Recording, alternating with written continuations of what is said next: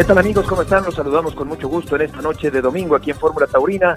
Alex, me da mucho gusto saludarte. Hoy eh, estamos de luto aquí en el programa de Fórmula Taurina. Así es, hombre, este, muy tristes porque pues ha fallecido la semana anterior el padre de nuestro queridísimo productor Rodrigo Vargas y Casa, don Alberto, que fue aficionado, que le acompañó muchísimas veces y todo, prácticamente todos los domingos a la, a la Plaza de Toros México y bueno, pues ha sido una, una enfermedad dura que no perdona y, y pues es el destino y creo yo que queríamos de alguna manera, pues hombre, rendirle un pésame a toda la familia de Rodrigo y reconocerle, pues hombre, que, que más que nada que Dios lo tenga en su gloria y, y Rodrigo, pues mandarte un abrazo a ti y a toda tu familia por, por este por esta pérdida tan grande de tu padre en esta semana. Sí, Rodrigo ha sido un excelente hijo, siempre pendiente de su padre, amoroso, siempre brindándole sus cuidados en estos años de enfermedad. Don Alberto Vargas Gutiérrez, que tenía 71 años, nació en la Ciudad de México, un hombre muy afectuoso, muy educado, muy amable, muy cálido. Lo recuerdo, Alex, en los domingos en la noche, ahí en el Hotel Presidente Intercontinental, siempre acompañando a su hijo, estando pendiente de la transmisión, saludando de manera muy afable, y de esa manera lo vamos a recordar siempre cariñosamente, Alex, a don Alberto, el padre de nuestro querido amigo y productor Rodrigo Vargas y Casa. Así es, un abrazo, Rodrigo, para ti y para toda tu familia. Y arrancamos con el programa del día de hoy. En Fórmula Taurina abrimos el baúl de los recuerdos y las anécdotas en el encierro. Continuamos con esta serie de entrevistas en el encierro. Ahora, Alejandro, buenas noches, con un ejemplo de fundonor, de superación y de categoría en el mundo de los toros. Sí, una figurísima del toreo, creo yo. Es un, era indispensable que en este pues en este grupo de entrevistas que hemos estado haciendo, que ya va a estar casi cumpliendo un año en este encierro, pues estuviera una, una figurísima, un hombre emblemático, un torero que tiene un mensaje y que tuvo y que dejó una huella imborrable en la fiesta de los toros, una figura del toro español y del mundo, pues está nada más y nada menos esta noche con nosotros en Fórmula Taurina, el maestro Juan José Padilla desde Sanlúcar, España. Buenas noches, maestro.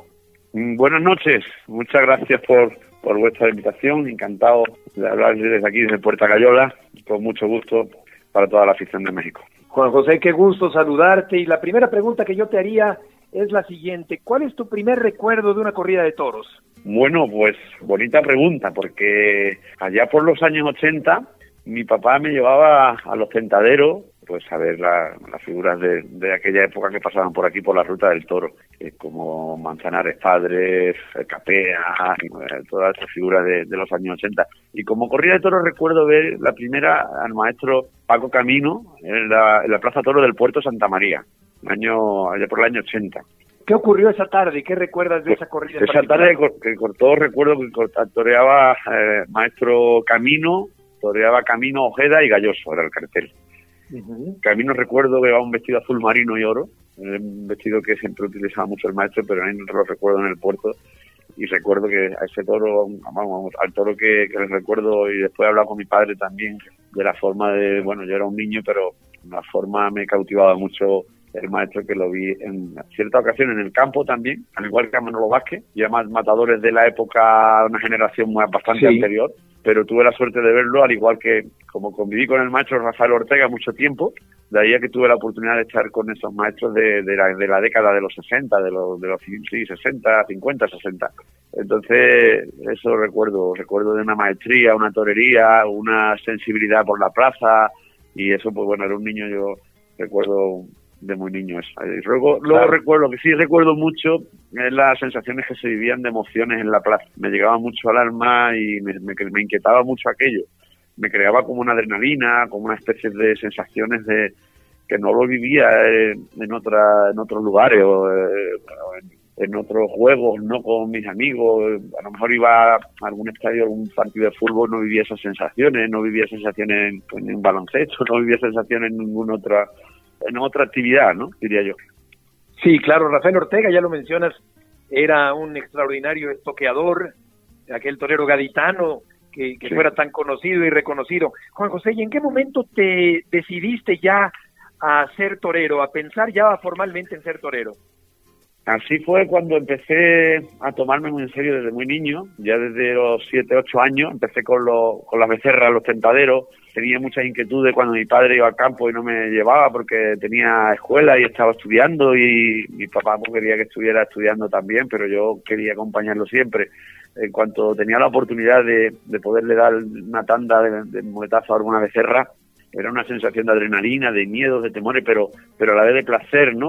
Como, un veneno, un, como una droga, como una, para mí era una heroína, ¿no? Algo, algo especial, ¿no? El ponerme delante de la becerra y cuando por cualquier circunstancia recuerdo que me venía, no, los matadores, pues no veía la becerra adecuada porque era muy chico. De hecho, pues ya de muy pequeñito me exigían mucho porque me veían que tenía, bueno, pues una, una cierta la plaza diferencia, ¿no? Yo siempre me hincaba de rodillas las becerras, me pegaba voltereta y me volvía a poner otra vez. Recuerdo que el maestro Paquirri me exigía mucho, ¿no? Cada vez que salía el maestro Paquirri me decía, panaderito, ponte aquí de rodillas y sal de aquí. El panaderito ya se iba y se ponía, ¿no? Nunca decía que no a, ninguna de esas atrevimientos, ¿no? Y cuando había alguna becerra realmente mala, ¿no? Peligrosa, no me dejan salir, me venía siempre llorando y venía siempre enrabietado. Ahí me di cuenta que, que mi, mi sueño y mi anhelo era ser torero, no, no, no había ninguna, vamos, no tenía ninguna cabida para mí, eh, pues dedicarme a otra cosa, que, que, lo que me hacía feliz, lo que sentía, era el mundo del toro, ¿no? Estamos hablando, Alejandro, con Juan José Padilla en esta noche sobre su despertar ya formalmente a la decisión de convertirse en torero.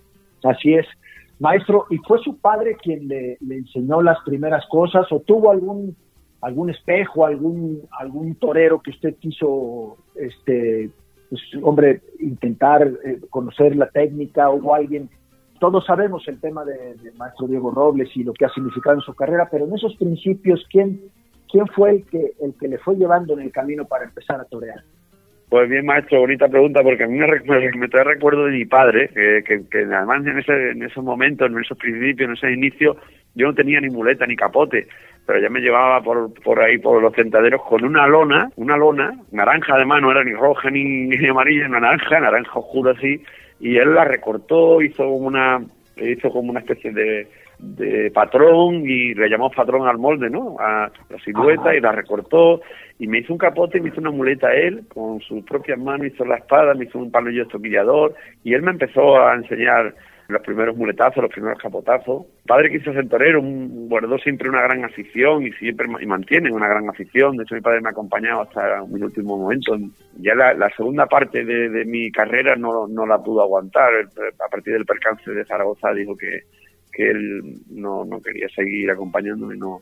Pero quiero decirle con esto que en esos inicios ahí empezó a ayudarme, a enseñarme un poco, eh, pues a citar, a esperar eh, la, embestida del animal y, a embarcarlo, a llevarlo. Luego desde esa edad tan pequeñito, yo vivía muy cerca del matadero, el matadero de reses brava y, bueno, y bovino, eh, también porcino, y había pues los sábados pues se frecuentaban y, bueno y siempre se convocaban muchos matadores como en aquella época José Luis Galloso, Paco Ojeda, Francisco Núñez Currillo, de aquí de Jerez, Rafael de Paula, el madrileño, eh, José Luis Parada, estos toreros de la provincia, ¿no? El macho Miguel, porque descabellaban los animales ahí para, para aprender y, se podía descabellar, entonces había permisos para poder descabellar los animales. Y así pues también había reuniones y también entrenaban y ahí era donde empezaba a yo pues, a, pues, a tener los primeros contactos con, con los maestros y verlo los primeros muletazos y, y desde luego mi padre que me dedicó mucho tiempo de entrenamiento. Pero hubo algún torero que lo inspirase o, o, fue ya directamente con, con, el maestro Diego Robles con el que tiene ese contacto y esa parte de... No, anterior, anterior a Diego Robles, que yo desde luego estoy sumamente agradecido por la profesionalidad y porque es un, un maestro, un torero que conoce a la persona y, y conoce luego al torero. Una, para mí ha sido un puntal importantísimo en mi carrera, tanto en la carrera en lo personal como en lo profesional, porque ha sabido conocerme, vuelvo a repetirle, maestro, que, lo he tenido siempre como, como un gran apoyo y luego ha seguido exigirme en la plaza y en los entrenamientos. Anteriormente a toda esta parte en la que yo viví, entre la Casa Matilla en el año 2001, pues que me ha acompañado Diego Robles toda mi carrera, toda mi trayectoria, ha sido una enseñanza, vamos, fundamental sobre todo de, un camino duro, un camino, pero luego además un camino exigente y he aprendido muchísimo, muchísimas bases del toreo.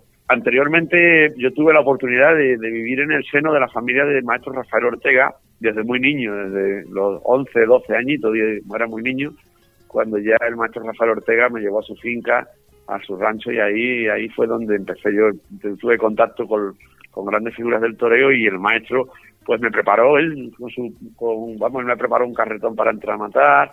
Siempre teníamos conversaciones de cómo manejaba el capote el maestro y le veía entrenar y siempre me, me, estaba estaba muy pendiente de mí los tentaderos y ese fue el primer para mí yo creo que la parte digamos más fundamental eh, de concebir las bases del toreo eh, en el maestro Rafael Ortega maestro Rafael Ortega en el paseo con sus cuadrillas en la corrida celebrada en la Plaza de Toros Monumental de Madrid a beneficio del Montepío de Torero. Ortega se adorna con una tocadura de pitón, pero por confiarse demasiado, el toro derrota y le voltea. Los peones están al quite. A la hora de matar, clava una estocada impresionante. Los pañuelos piden la oreja. Las cuadrillas con los ofios del Montepío realizan en el centro del ruedo su homenaje de gratitud al diestro, al que pasean en hombros. Diego Robles tiene, aparte, como usted decía hace un momento, una, una intersección importantísima en su carrera. Yo creo que él además, este, Diego Robles tiene una etiqueta de, de profesional, de ser un gran enseñador, de un gran mentalizador, si es que se pudiera poner esa palabra, una persona muy exigente y de, y de entender mucho que el toreo tiene que ver con, con técnica, con preparación física, con muchas cosas que puedo decirlo a lo mejor que en anteriores generaciones no pudieran ser tan importantes dentro de la formación de un torero. Y aquí la pregunta es, ¿se nace o se hace un torero?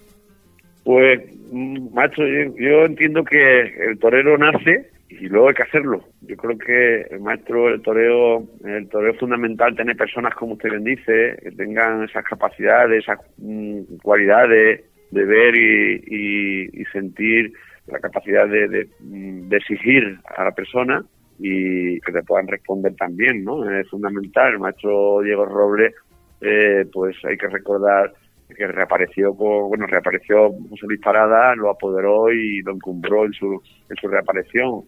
Y el caso de Paco Ojeda, bueno, pues acompañó siempre eh, al maestro Ojeda y, bueno, luego apoderó al Tato, luego apoderó a todos, a Litri, y ha sido siempre un puntal muy, muy importante. Yo creo que el torero nace, pero luego hay que hacerlo, ¿no? Hay que saber hacerlo. El toreo en España ha caído quizá en alguna especie como de modelo clásico que muchos toreros han seguido. Se ha perdido la libertad de la personalidad de cada torero o es, un, un, enseñador, por ponerle un nombre maestro, como el caso de Diego Robles, les dejaba llevar esa parte independiente a cada quien.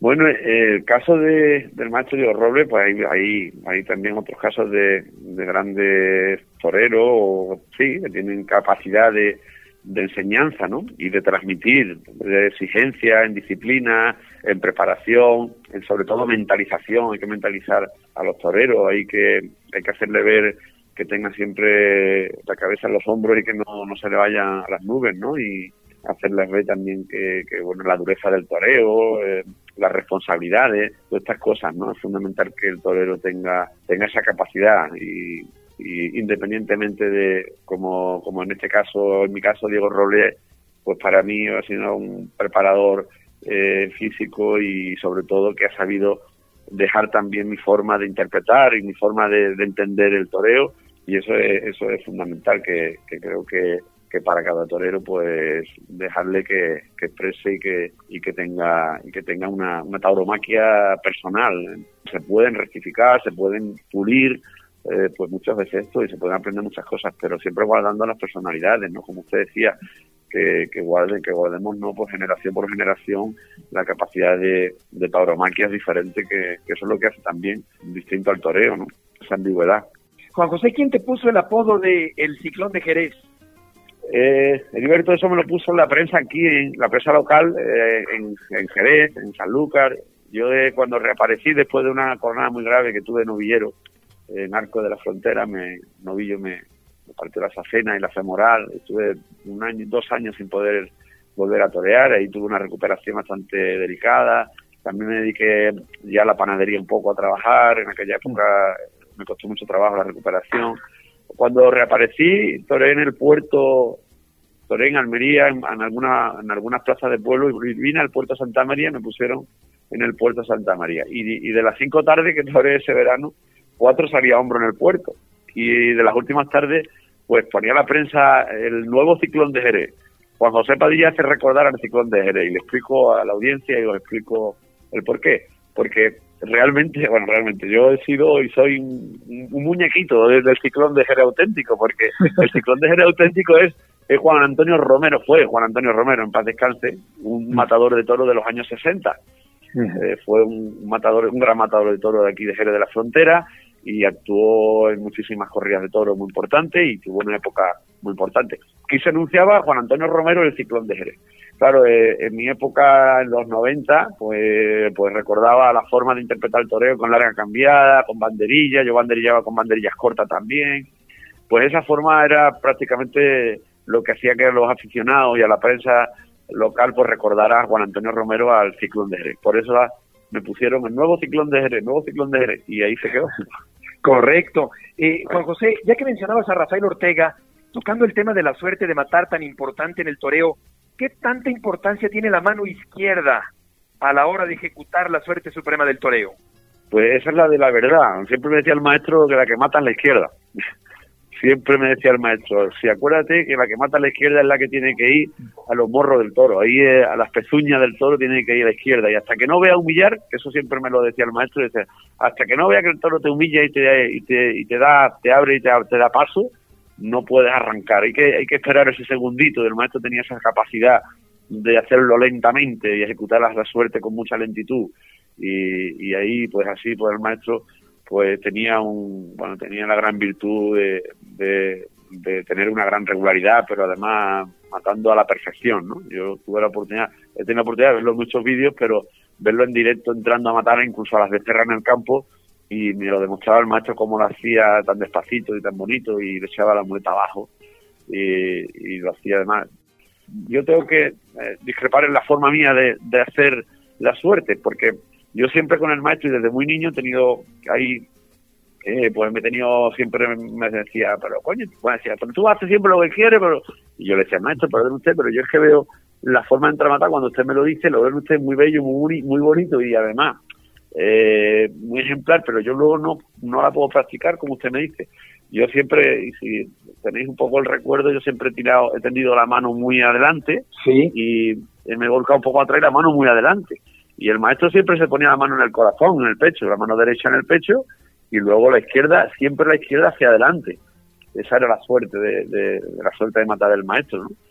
¿Se, mata, ¿Se mata con valor o se mata con técnica?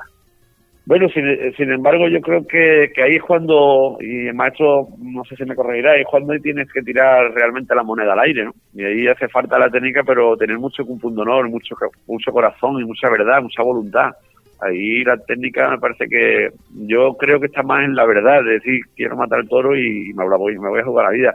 Se dice que, bueno, que, ahí hay que hacer la cruz, ¿no? Y, y ahí realmente hay que echar hay que echar toda la carne al asador. Evidentemente todo toro tiene su técnica y, los animales pues te obedecen a una forma y algunos te pueden esperar más, te pueden esperar menos y en eso hay un sentido común, pero pero realmente es cuando hay que hay que tirar la moneda al aire y echarle valor. Juan José, a raíz del percance de Zaragoza, ¿qué tanto tuviste que modificar tu forma de torear? Pues Heriberto, no sé, yo diría que milagrosamente, ¿no? Soy nombre de mucha fe y, de verdad cuando me pasó el percance de Zaragoza y perdí no solo el, ojo izquierdo, perdí la, la audición y lógicamente pues perdía también un poco el equilibrio, pero bueno, esas cosas en, poco tiempo, mm, como yo quise ponerme ante la becerra, que quise mm, demostrarme a mí mismo que quería, que podía, podría volver a, torear y, que de alguna forma, como siempre he dicho y lo vuelvo a repetir, que el torero salvaba al hombre por esas circunstancias que, me habían pasado en una etapa de mi vida en la que había conseguido muchas cosas, pues con toda humildad, ¿eh? había conseguido muchas cosas, pero con toda la humildad del mundo. Yo no me pensaba que un percance de esas características me iba a quitar el toreo, ¿no? Por eso quise de nuevo ponerme delante de una becerra y, la adaptación fue muy rápida. Vuelvo a repetir que era un milagro, fue un milagro que me pusiera delante de la becerra y en cuanto me puse antes de las becerras, ya me puse en casa de, Matilla, delante de unos toros, unos toros cuatreños y cinqueños, y, los maté además porque quería hacer pruebas. Lo que no podía era, evidentemente, con el fondo, porque me faltaba mucho fondo. No estaba, había perdido mucho peso, no tenía fuerza para coger la muleta, el capote, eh, me faltaba mucho fondo físico pero sin embargo no eh, yo toreaba toreaba los toros los, animales por el, pito izquierdo y aunque los perdía perdía la visión pero rápidamente yo captaba eh, como como la sensación en la mente cómo sabía que el animal se estaba volviendo a, a una distancia y, que me podía colocar de nuevo por ejemplo el de pecho cuando le pega el de pecho y le pierde la vista pues tenía la sensación siempre que, que bueno que tenía un control le tenía un control medido y a la hora de banderillear igual y a la hora de entrar a matar también. que ha tenido, he guardado una, una gran regularidad, gracias a Dios. Yo pienso que ha sido muy milagroso pues, de tener estas posibilidades y adaptación tan rápida ¿no? al toro. Completamente. ¿Y ha habido secuelas, Juan José, de aquel percance? Pues desgraciadamente sí, yo ese eh, llevo en silencio y ahora retirado pues llevo en silencio eh, un poco y sobre todo el final, ¿no? Pues el final, como siempre he dicho, me llevado un poco ya a una circunstancia en la que las secuelas han estado siempre en cuanto a la, la, sensibilidad de la cara y de la lengua con muchos calambres, eh, el, sonido, como sabéis, lo que se llama acúfeno, pues ha persistido y persiste desde el percance persiste además cada vez, mm, bueno, con, unos agudos y unos graves, unos cambios. Estamos todavía a, 10 años casi, que será este, este octubre y, todavía los doctores siguen indagando y trabajando ¿no? para evolucionar en ello. Lo que sí he sentido es eh, la falta de equilibrio, ¿no? He perdido muchas veces el equilibrio y las sensaciones de, de, vértigo y ha sido un poco un poco arriesgado, ¿no? Gracias a Dios no he tenido, a lo mejor delante de la cara al toro, he tenido la suerte de, en esos momentos Dios está conmigo y, no he tenido una sensación de tener que parar ninguna faena, ¿no? Pero sin embargo, sí en alguna ocasión no lo he sentido en, el, en, el, callejón o en el hotel y he sentido que, ha sido un poco arriesgado, ¿no? Sí. Pero bueno, a mí me ha merecido la pena. Y especialmente decirle a la afición que no sientan pena por este torero que ha sufrido su percance, que ha elegido su profesión y que voy a luchar por recuperarme, por vestirme de nuevo de torero, porque esta es mi ilusión. A toda una sociedad, una sociedad unida, dándome todo el apoyo con el lema Fuerza Padilla. Muchísimas gracias a todos por vuestra comparecencia de verdad y sobre todo a los doctores que me han atendido con tantísimo cariño y que atienden. Muchísimas gracias, pero la emoción no me deja hablar Aquí Alejandro, eh, al escuchar a Juan José, yo creo que es importante destacar eh, el buen talante, la buena actitud, una forma positiva de ver la vida a pesar de, aquel percance del que estamos platicando, Alejandro. Así es, y no, y habría que considerar también que, el maestro tiene 39 cornadas y que no solamente fue esa, ¿no? Hay otra, hay otra en el vientre, hay otra. Y yo creo que es, es, tengo una, una, una, pregunta, no sé si, si sea un poquito ruda, maestro, pero en el mundo hay dos fiestas. Le voy a poner los nombres por, por poderlas identificar. Yo digo, hay una fiesta de toros que tienen las figuras de arte y otra fiesta de toros o otra liga que tienen los toreros de guerra, ¿no? Yo creo que la trayectoria suya, que fue, como usted bien lo mencionaba, de, esa lucha, de, ese, eh, de salir de rodillas, de banderillear, de hacer todo eso con ese deseo tan característico en su personalidad, esa primera parte de su carrera pues tuvo mucho que ver con ese toro de guerra, ¿no? que es un toro que no es de números, que no es de orejas, que no es de estar historiada, sino es, es yo, yo, digo que es distinto, es heroico, es todo es difícil estudiar con arte, como es difícil tener ese oficio, ¿no? También, pero creo que la jornada de Zaragoza le separa a usted de esa guerra y le lleva a meterse a las ligas de los toreros de arte. ¿Valió la pena? Sí, maestro, por supuesto que sí. Y 100 años que naciera, 100 años volvería a hacer lo mismo. Y, y no tiene, para mí la pregunta no tiene dureza, es la realidad del toreo. Esto hay que pagar este tributo y, estaba dispuesto a pagarlo, independientemente que, bueno, que, a los 18 años de alternativa me sucediera eso, pero bueno, cuando te recupera eres consciente y de las dificultades de la profesión. Sin embargo, bueno, pues hubo un antes y un después, todo pasa por algo, ¿no? Por eso salió también la frase del hospital Miguel Servet, el, el hospital dice a los medios de comunicación que el sufrimiento formaba parte de la gloria y, recibí la gloria hablando de sufrimiento y gloria y, en una etapa y en otra, usted bien ha dicho que en esa etapa de matar esas corridas de Miura, de Vitorino, de Cebada Gago, de Dolores Aguirre, de Monteya Gave, esa corrida, Pablo Romero, pues no podía expresar mi toreo, no, no es tampoco de unas pinceladas artísticas, pero pero sí tendrían otra otra pureza, ¿no? Otra forma de expresar a estos. Era una continua defensa, ¿no? Algunas veces pues, me tenía que defender más que torear y era una batalla continua y era un ten con ten, tarde tras tarde, Madrid, Pamplona, Bilbao, todas estas plazas. Claro, pues, pues ha sido unos años de batalla en los que yo me he encontrado recompensado por el cariño y la admiración de, los públicos y, de la afición y de los medios, pero evidentemente no es lo que uno sueña, lo que uno sueña es el entrar en un circuito de ferias y de carteles, pues los que uno pueda, evidentemente que los toros van a exigir, pero, pero te hacen pensar de otra forma, ¿no? Y te hacen ya sentir de otra forma. Y con todo el respeto al escalofón, a todos los compañeros, pues después de este percance tuve oportunidades grandiosas como reaparecer en Olivenza, con una corrida del cubillo y con Manzanar y Morante. Y a partir de ahí, pues me respetaron siempre, ¿no? Tanto los compañeros como como las empresas y pude eh, cambiar el, destino de mi vida cambió por completo y entrar en esos carteles de compañeros con, con, esa bueno con ese tipo de corridas no en los que yo diría que son más amables las corridas por alguna por alguna forma de decirle no sí, sí, muy cariñosa la manera. Más amable las corridas eso es la librería.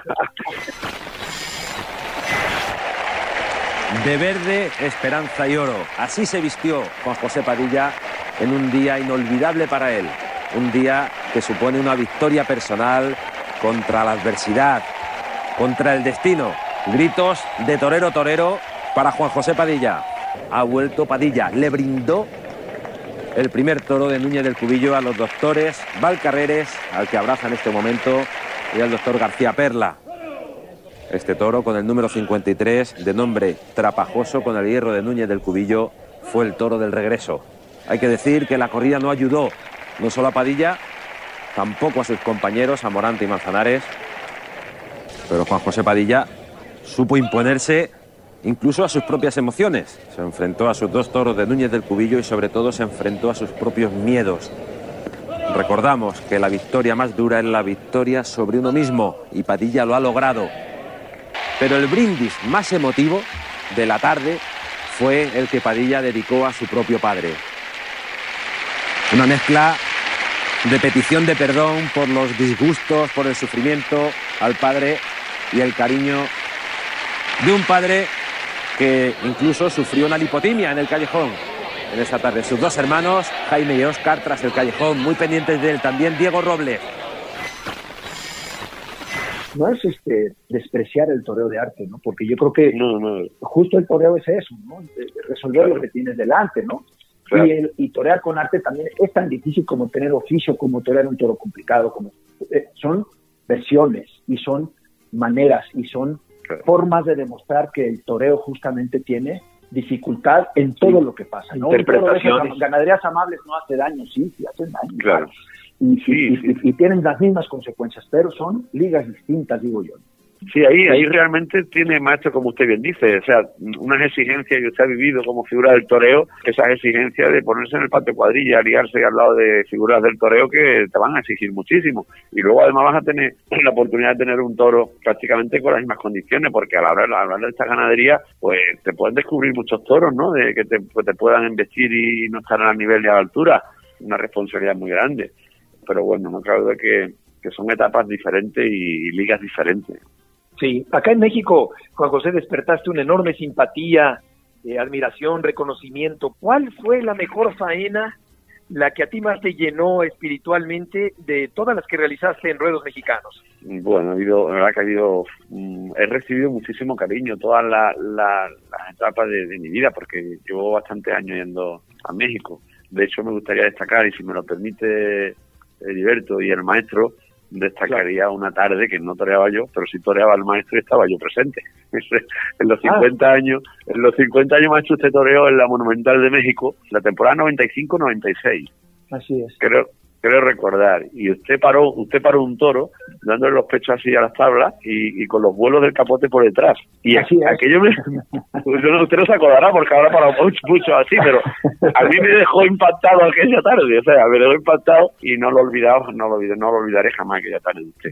Quiero decir con esto que, por cierto, eh, ese año, en la Monumental ese año, estuve bien haciendo otra temporada que no pude torear, pero sí en la Monumental toreé acompañando al bote que confirmaba la alternativa. Claro. Y para la audiencia quiero quiero darle una, una efeméride, ¿no? Una, un recuerdo que yo tuve la, suerte de torear con el bote de banderillero porque una puerta cerrada y yo banderillé los toros con él y le ayudé con el capote y bueno me dejó coger la muleta con los toros bueno cosas de compatriotas y cosas de, toreros no yo ya me traía aquel año a, la arena de la tierra de la, de la plaza del albero de la plaza claro digo, pues si algún día no toreara, yo ya, yo ya digo que tengo tierra de la plaza que he toreado, aunque sea de paisano, ¿sabes? De verdad. Y como recuerdo la mantengo, la mantengo aquí.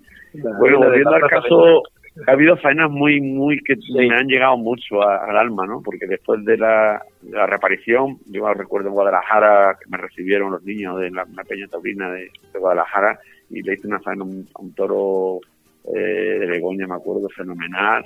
Y, y ha habido muchas tardes, muchas tardes, porque como la afición sabe y vosotros sabéis, he toreado mucho, ¿no?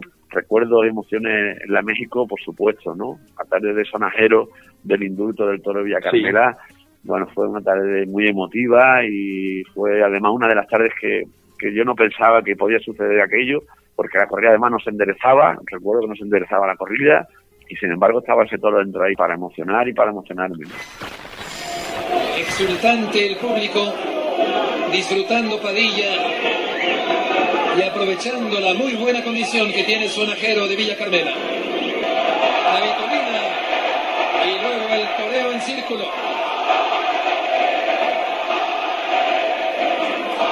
Toreo en redondo. El pase de pecho mirando a los tendidos. El toro sometido gran calidad, un toro noble, un toro de muy buen estilo. Y vaya forma de reaccionar del público con las gargantas enrojecidas, las palmas igualmente enrojecidas de tanto aplaudir la padilla. Y el juez ha concedido el indulto de este magnífico toro de nombre sonajero de la ganadería de Villa Carmela. Y hablando de México, vas a desempeñar una labor muy importante pronto en el territorio mexicano. Así es, estoy muy ilusionado, ¿no? Y quizás sea uno de los motivos que me haya conmovido para, para salir de casa, porque, porque la verdad que salir dos meses de casa eh, pues tiene que haber un motivo importante, ¿no?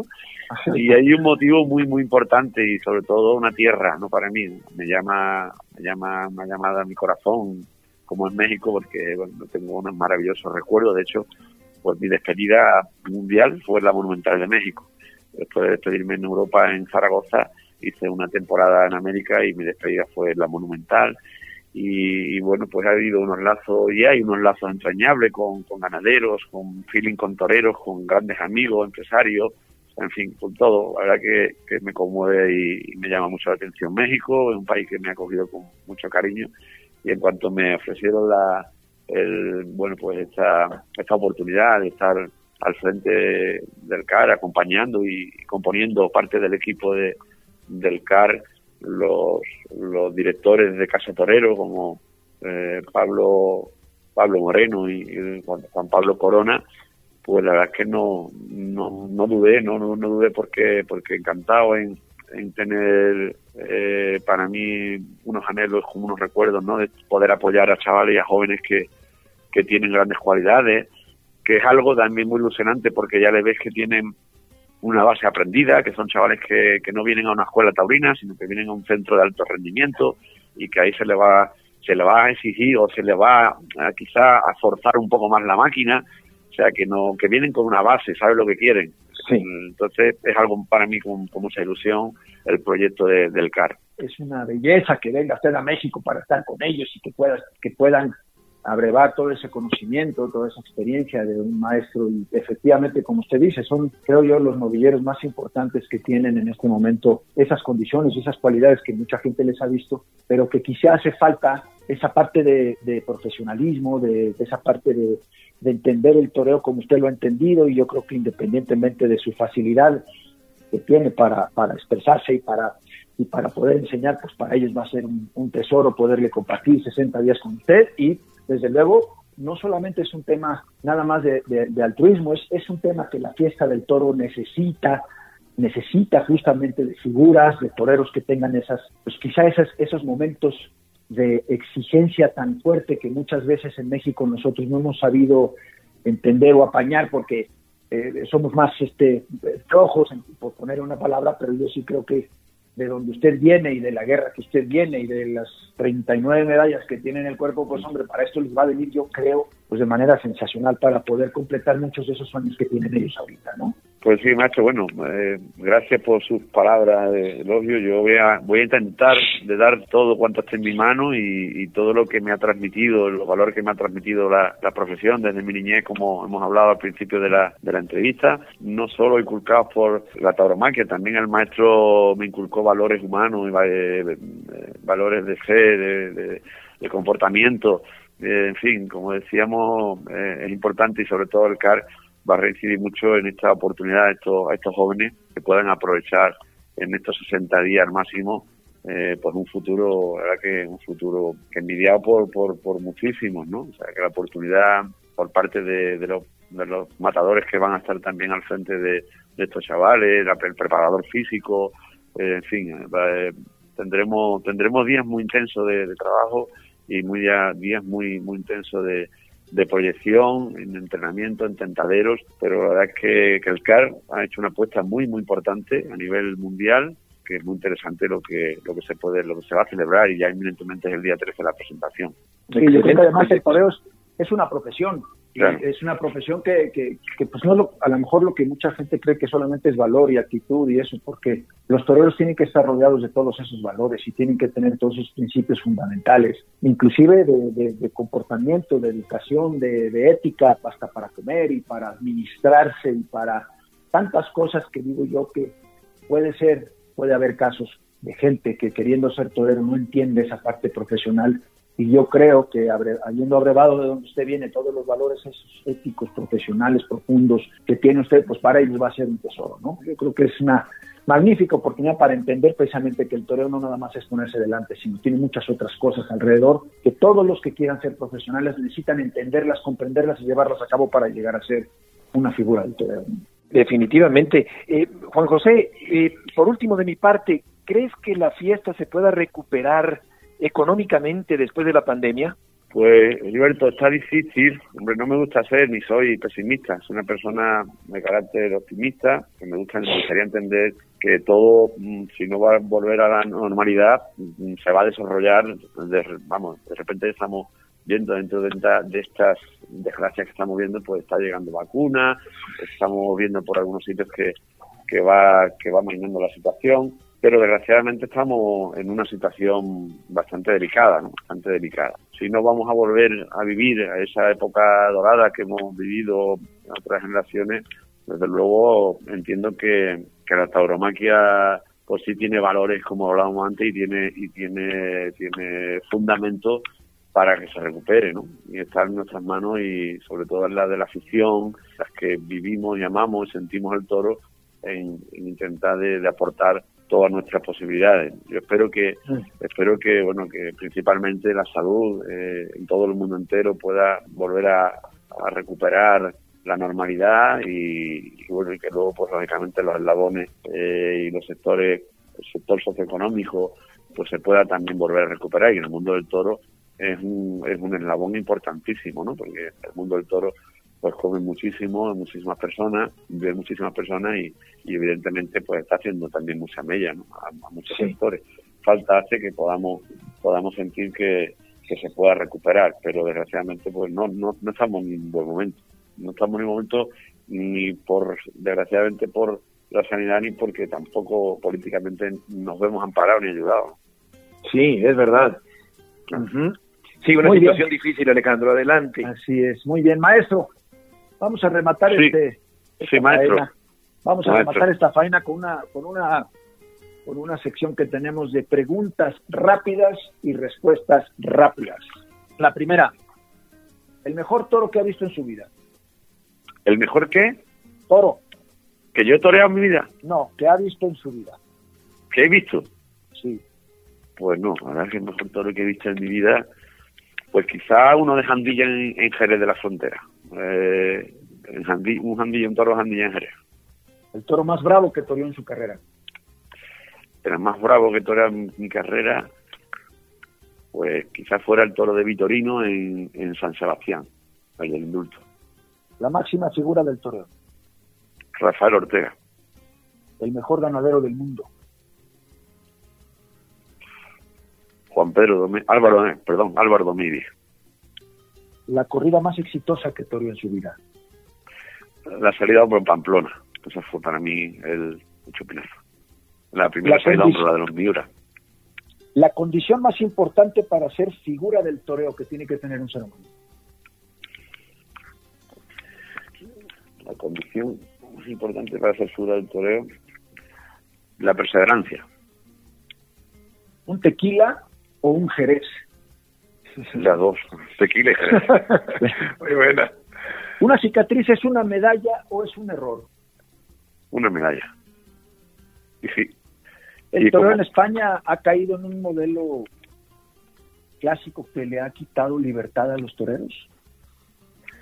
el toreo, perdón, El toreo en España sí. ha caído en un modelo clásico que le ha quitado personalidad a los toreros. Pues, macho, yo tengo que reconocer que sí, que he vivido, he vivido una generación, una generación eh, con una con una clase y pero en todos los sentidos, en la plaza y en los tendidos. Valor, personalidad u oficio. Pues las tres, las tres cualidades y por el mismo orden, maestro. Muy bien. El día más feliz de su vida. Nacimiento de mis hijos. Muy bien.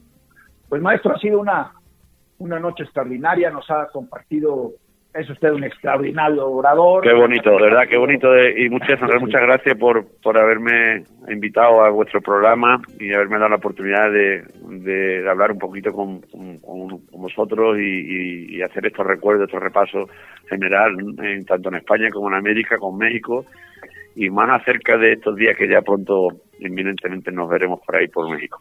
Así es, si Dios quiere, maestro, esta es una, una entrevista valiosísima para nosotros, para la gente de Fórmula Taurina, para toda la afición del mundo que, pues hombre, que hemos tenido el honor, el gusto de tener a un héroe que tiene precisamente, como usted lo mencionó, 39 medallas en el cuerpo, Mm.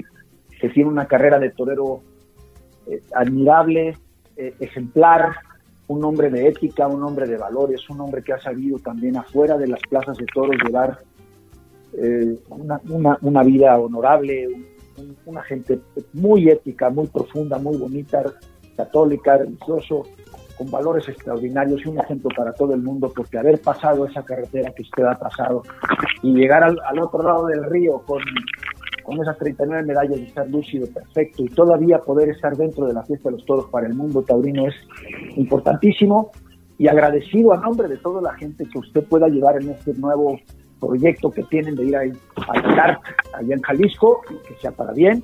Y creo yo que ha sido una entrevista muy bonita, se lo agradecemos mucho, maestro. Esperemos, Mm. Dios, podernos ver aquí por México. Un abrazo de verdad.